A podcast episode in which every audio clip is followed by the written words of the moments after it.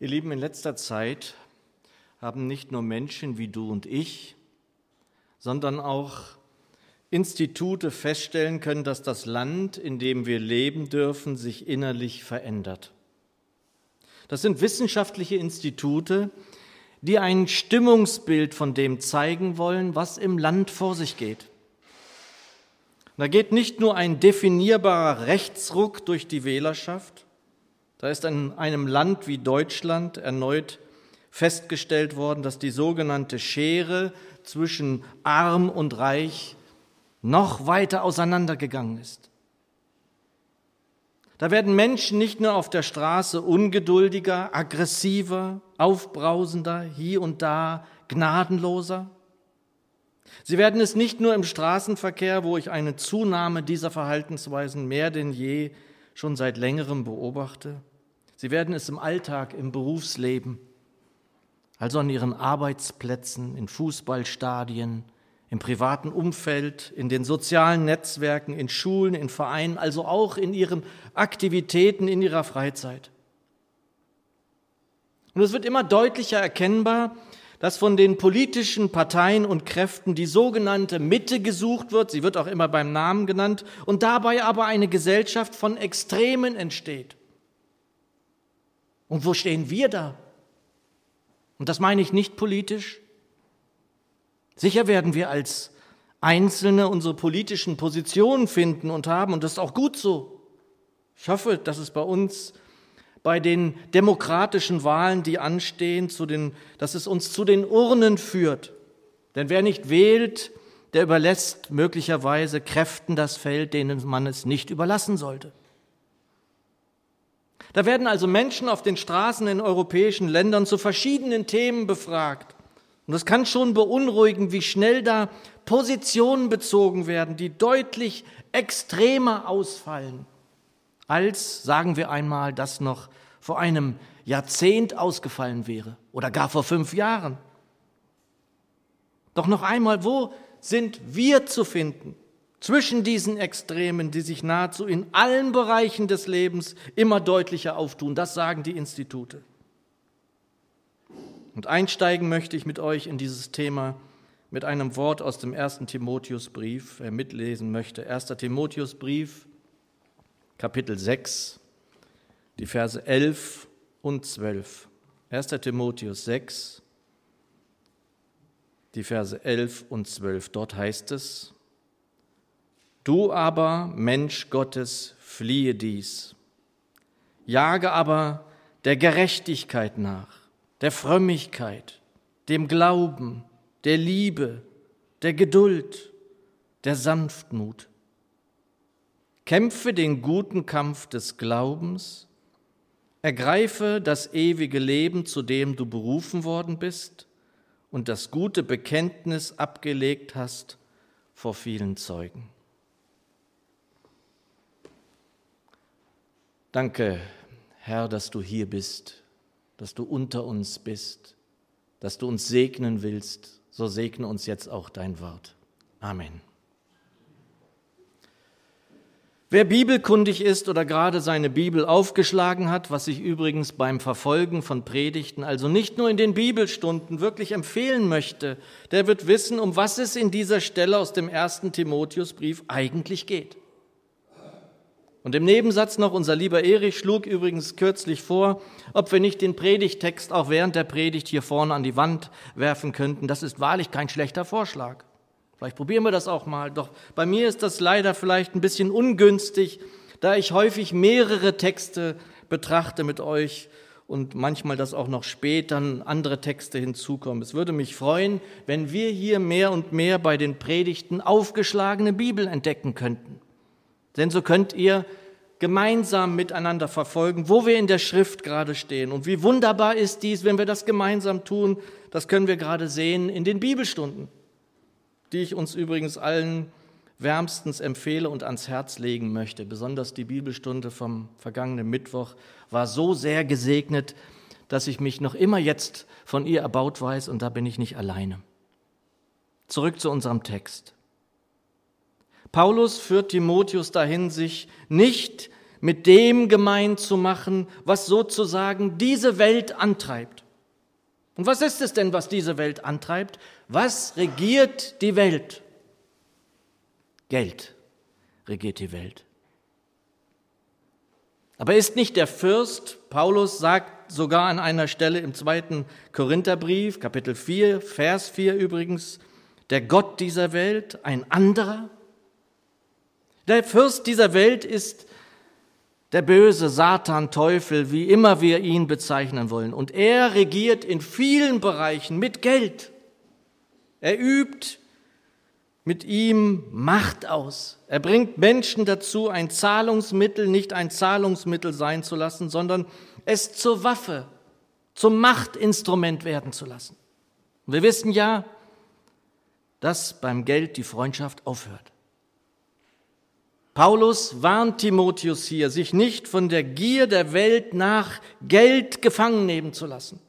Eine erstaunliche Stelle, wie ich finde, in der Schrift. Und Paulus findet hier genau den richtigen Ansatz, zu erkennen, was diese Welt antreibt, was sie dazu bringt, aufgeblasen zu werden, Streit zu suchen, Macht ausüben zu wollen und so vieles mehr. Nun könnte ich euch das alles erklären, aber anschaulicher ist, wenn wir uns das im Kontext anlesen, äh, ansehen. Also möchte ich es im Zusammenhang noch einmal lesen. Dann also 1. Timotheus 6, die Verse 6 bis 10 nach der neuen Genfer Übersetzung. Dort heißt es, nun, ein Leben in der Ehrfurcht vor Gott bringt tatsächlich großen Gewinn, vorausgesetzt, man kann sich, was den irdischen Besitz anbetrifft, mit wenigem zufrieden geben. Oder haben wir etwas mitgebracht, als wir in diese Welt kamen? Nicht das geringste. Und wir werden auch nichts mitnehmen können, wenn wir sie wieder verlassen. Wenn wir also Nahrung und Kleidung haben, soll uns das genügen. Wer jedoch darauf aus ist, reich zu werden, verfängt sich in einem Netz von Versuchungen und erliegt allen möglichen unvernünftigen und schädlichen Begierden, die dem Menschen Unheil bringen und ihn ins Verderben stürzen. Denn die Liebe zum Geld ist eine Wurzel, aus der alles nur erdenkliche Böse hervorwächst. Schon manche sind vom Glauben abgeirrt, weil sie der Geldgier verfallen sind und haben dadurch bitteres Leid über sich gebracht. Und inzwischen bin ich nebenher immer noch mehr ein Liebhaber von genauen Übersetzungen geworden. Wenn wir aber einmal einen schnellen Zugriff auf einen inhaltlichen Zusammenhang eines Kapitels suchen oder zweier Kapitel, dann ist eine solche Übersetzung, wie ich sie gerade vorgetragen habe, sehr hilfreich. Und wir hörten da gerade den Satz aus Vers 10, denn die Liebe zum Geld ist eine Wurzel, aus der alles nur erdenkliche Böse hervorwächst. Und ihr Lieben, wenn wir genau hinschauen, wie oft in dieser Welt das dazu führt, dass Menschen aufeinander losgehen und dass Menschen an Hunger sterben müssen, obwohl noch immer das Geld, die Mittel reichen würden, dass niemand auf dieser Welt hungern müsste, das ist mir echt ein Stachel im Fleisch. Und wenn wir im Fußball, im Sport überhaupt, und da geht es doch nicht um irgendwelche Jogger oder Hobbykicker, sehen mehr und mehr, wie oft das Geld eine Hauptrolle spielt dort und was dann daraus erwächst. Und nicht nur die große Finanzkrise aus 2008, doch auch die Finanzwelt an sich, wieder mit Geld umgegangen wird, ohne Rücksicht buchstäblich auf Verluste, auch auf Verluste von Menschen, die es nicht so dick haben dass permanent nahezu in jeder Nachrichtensendung die Rede von Menschen, die wahrlich nicht arm sind, aus Sport, Kunst, Musik, Schauspiel, Wirtschaft, Politik, aus allen Bereichen unserer Kultur, die fast an ihrem Geld ersticken und ziehen noch immer Menschen über den Tisch, dies, weil es scheinbar nicht reicht. Was sind denn die Beweggründe für solches Verhalten? Noch einmal aus Vers 10 unseres Textes, denn die Liebe zum Geld ist eine Wurzel, aus der alles nur erdenklich Böse hervorwächst. Und nun könnten wir ja meinen, ja, okay, ist doch klar, das wissen wir doch alles längst. Aber warum sollten wir ausgerechnet wir uns darüber Gedanken und Sorgen machen?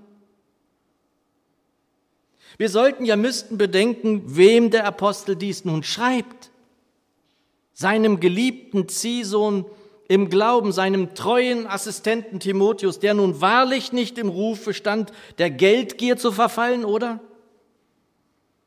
Und auf diesen langen Text, den ich uns aus der neuen Genfer vorlas, folgt dann also unser Predigtwort, Vers 11. Du aber, o oh Mensch Gottes, fliehe dies, jage aber der Gerechtigkeit nach, der Frömmigkeit, dem Glauben, der Liebe, der Geduld, der Sanftmut.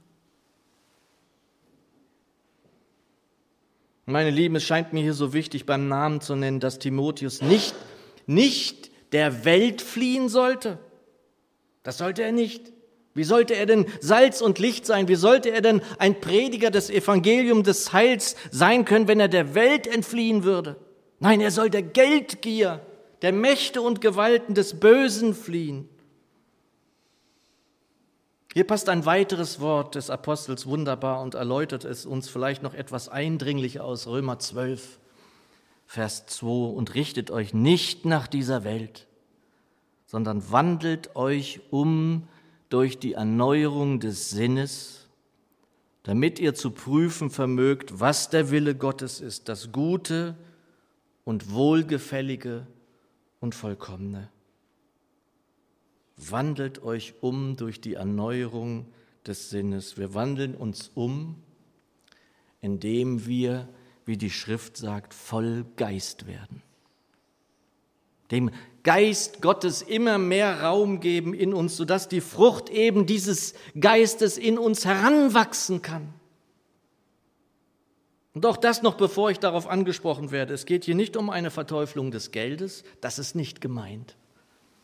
Es will und wird niemand von uns Geld verteufeln wollen, auch wenn es vielleicht hier so klingen mag. Es ist ein Zahlungsmittel. Wir brauchen es. Und es gab es ja auch schon zu Jesu Zeiten. Ein Zahlungsmittel ist ein Zahlungsmittel, aber doch nicht mehr. Dabei sollten wir es belassen. Und mir sind Menschen begegnet, die in der Tat geldgierig waren. Auch Menschen, die dem Glauben abgesagt haben und das Geld zu ihrem Gott gemacht haben. Ich habe solche Menschen kennengelernt. Die wurden immer vermögender, immer reicher und dabei immer leerer. Und da geht es nicht um Wohlstand, um einen Lebensabend, in dem es dann später an Mitteln nicht fehlen soll. Nein, da wurde immer mehr angehäuft, immer mehr wurde mit allen Mitteln versucht, noch mehr Geld zu machen. Und wir dürfen das ja wirklich derzeit auch häufig in den Medien sehen. Da sind Menschen, denen es wahrlich finanziell hervorragend geht. Nicht nur irgendwie gut geht, hervorragend, aber das reicht immer noch nicht.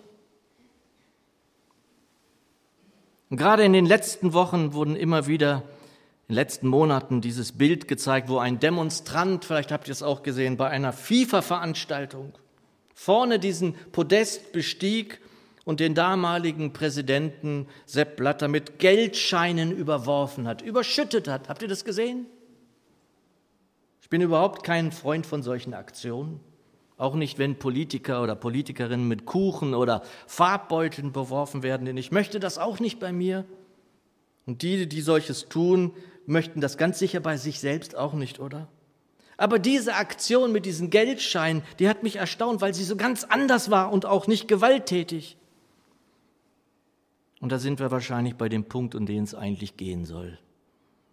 Wo sind wir da zu finden in all dem, was da an Extremen in dieser Welt zu sehen, zu finden ist? Und auch wenn in unserem, Text aus 1. Timotheus eben dieser Timotheus gemeint war, dieser Gottesmann, so ist es wie fast überall mit den Briefen des Apostels Paulus, im Römerbrief besonders, ein Wort für uns alle. Wir sind angesprochen. Wir sind gemeint, du und ich. Wo stehen wir da? Wenn es um all diese Machtfragen, all diese extremen Anschauungen geht, die Menschen gegeneinander aufbringt und nicht zusammenführt?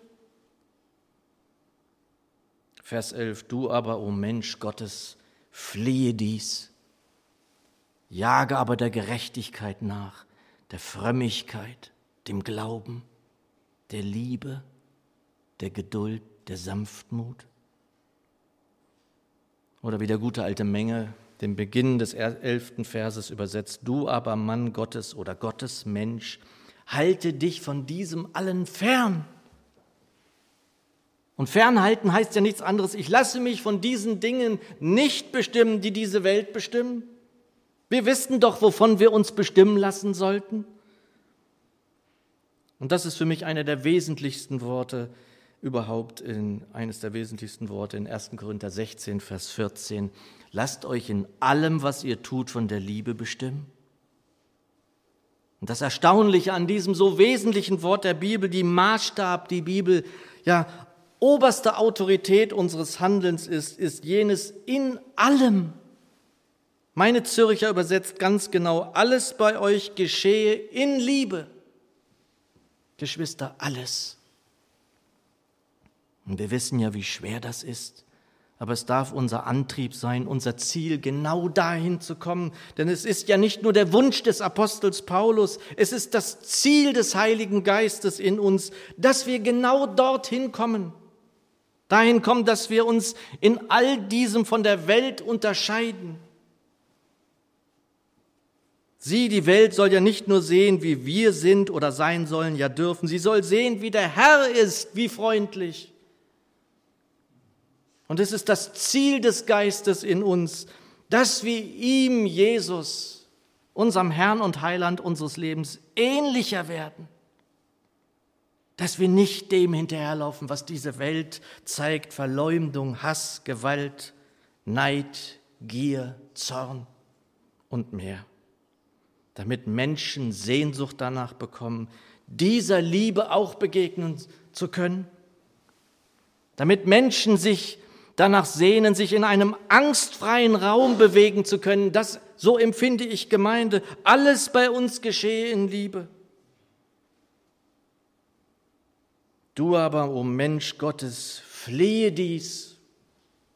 Paulus ruft seinen geliebten Bruder in Christo dazu auf, dem nachzujagen, was diese Welt nicht interessiert, der Gerechtigkeit, der Frömmigkeit, das sagt heute keiner mehr, der Gottesfurcht könnte man sagen, Menge übersetzt, der Gottseligkeit, dem Glauben, also dem Vertrauen allein in Christus, der Liebe, der Geduld, also der Langmut gegenüber jedermann und der Sanftmut. Und liebe Schwester, lieber Bruder, folgst du Jesus, hast du ihm dein Leben übergeben, bist du ihm im Gehorsam auch in die Flut gefolgt, wie wir es demnächst wieder singen und ich mich drauf freue, dann lebt er in dir, dann ist die Liebe in dein Herz ausgegossen. Sie ist ausgegossen in unsere Herzen. Römer 5 könnt ihr nachlesen, Vers 5. Der Geist will also dich verwandeln und hat dies auch schon getan. Er will es aber so, dass die Frucht des Geistes immer mehr sichtbar werden kann. Und das bedeutet, dass die Liebe sichtbar, die Geduld sichtbar, die Sanftmut in dir ist und zum Tragen immer mehr zum Vorschein kommen.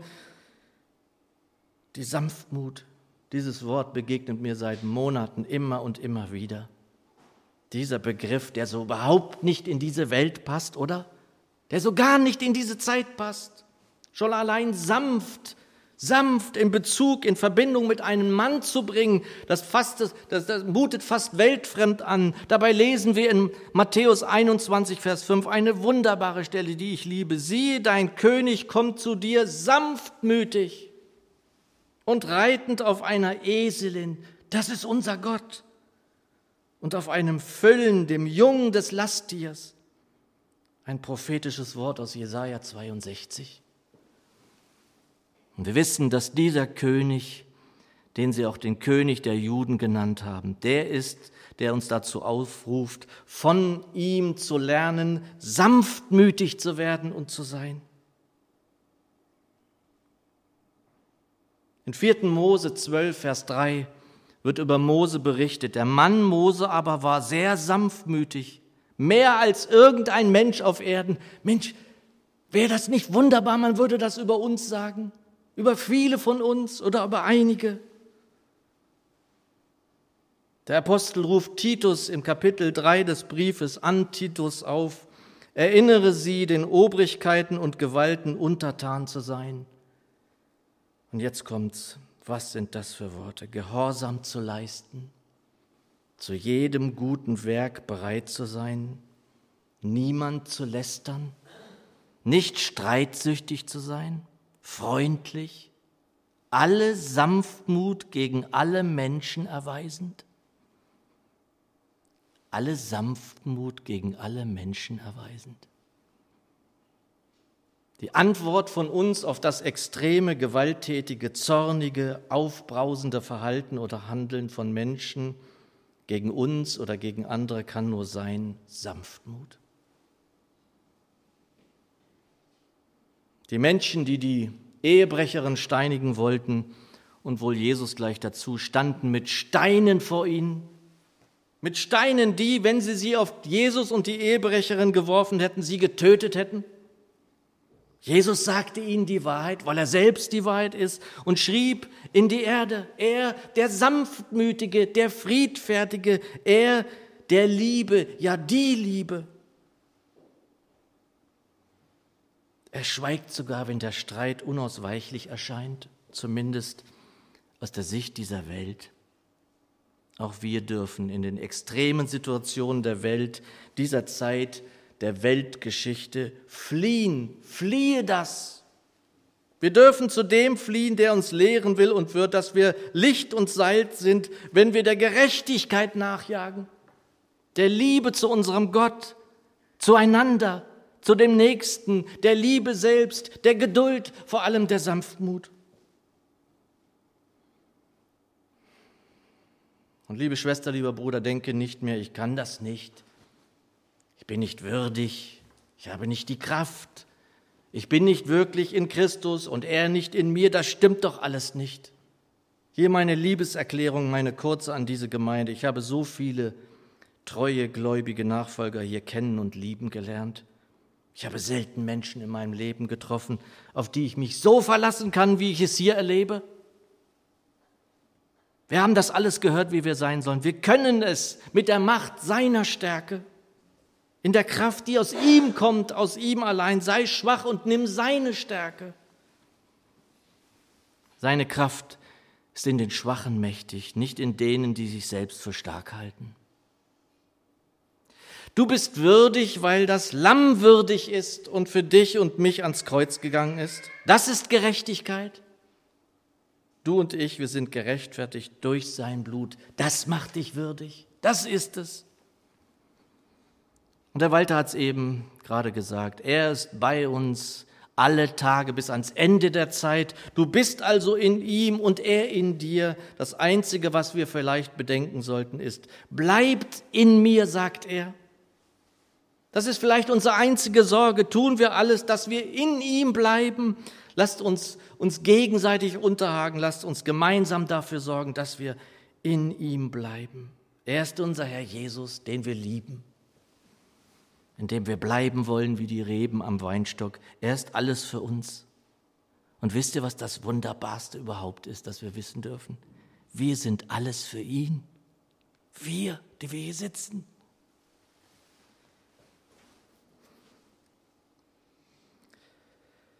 Wir sind Licht und Salz, wenn wir uns von der Liebe in allem bestimmen lassen. Wir sind Licht und Salz, wenn wir alle Sanftmut gegen alle Menschen erweisen. Und wir könnten hier sofort aufstecken, wenn wir meinten, dass wir dies aus freien und eigenen Stücken doch nicht hinbekämen. Doch wir wissen, dass er es in uns vollbringen will und wird. Das Wollen und das Vollbringen durch seinen Geist werdet voll Geist. Die Frucht des Geistes wird es hervorbringen in uns, so wir immer weiter hinwachsen zu dem, der das Haupt ist, Christus. Amen.